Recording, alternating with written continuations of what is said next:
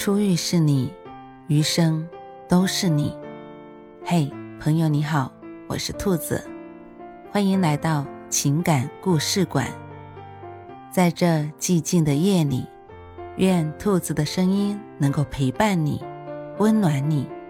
兔子与你在一起，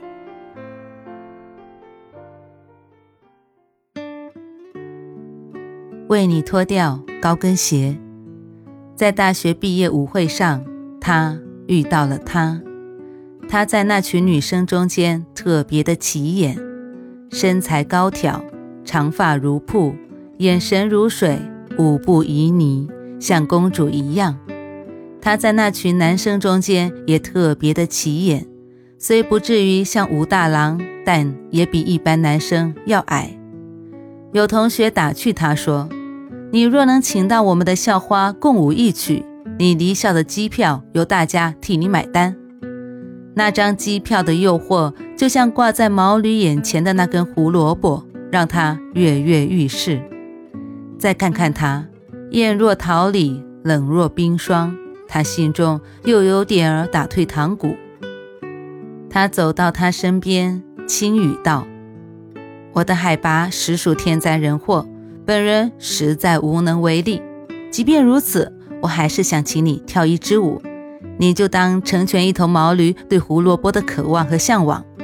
我知道你是天使，不忍心拒绝一个小矮人在毕业前夕的请求。他的幽默，他的自黑，他的自信，让他忍俊不禁。他接受了他的邀请。两个人站在一起的视觉反差实在太大了。他站在他身边，比他还矮半个头，有些拘谨和不知所措。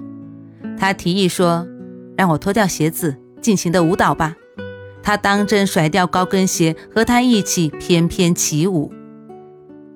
那次舞会，他赢得了一张离校的机票，而他赢得了一个矮个子男生的心，尽管他当时并不知道。大学毕业后。两个人再没有见过面。男生留学回国创业，却一直没有谈过恋爱。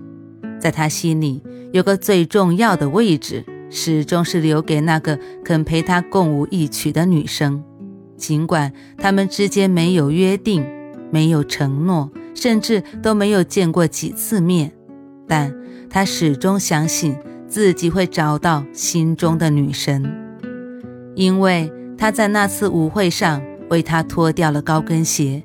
他相信她是一个善良且懂得顾全别人的女生。而时过境迁，他早已不记得那个当年在舞会上鼓足全部勇气向他求舞的小个子男生。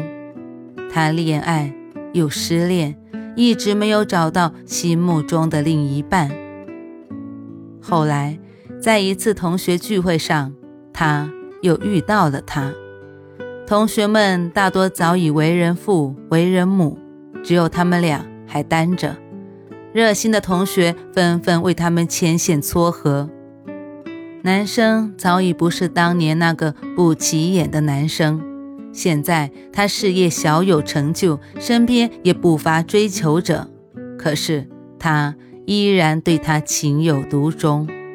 倒是女生左右为难，摇摆不定；男生什么都好，幽默、开朗、有才情，最重要的是他懂得照顾人，体贴温情。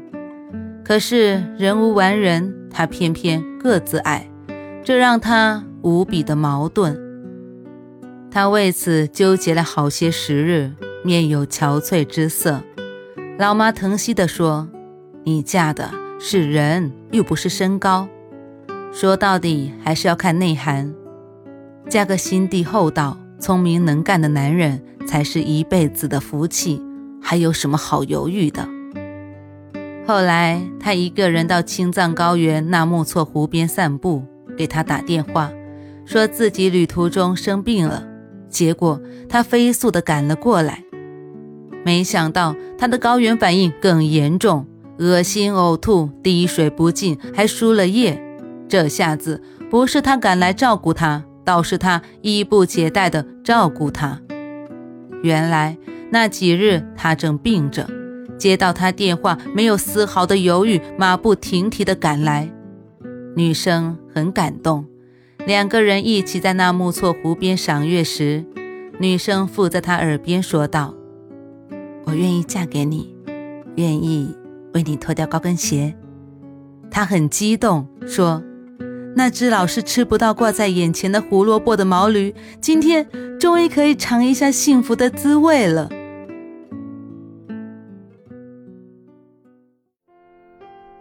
晚安，正在听故事的你。如果你还是睡不着，可以来直播间和兔子聊聊天，也许兔子能哄你入眠呢。每晚十点，兔子都会在直播间等你，只为和你道一声晚安，好梦。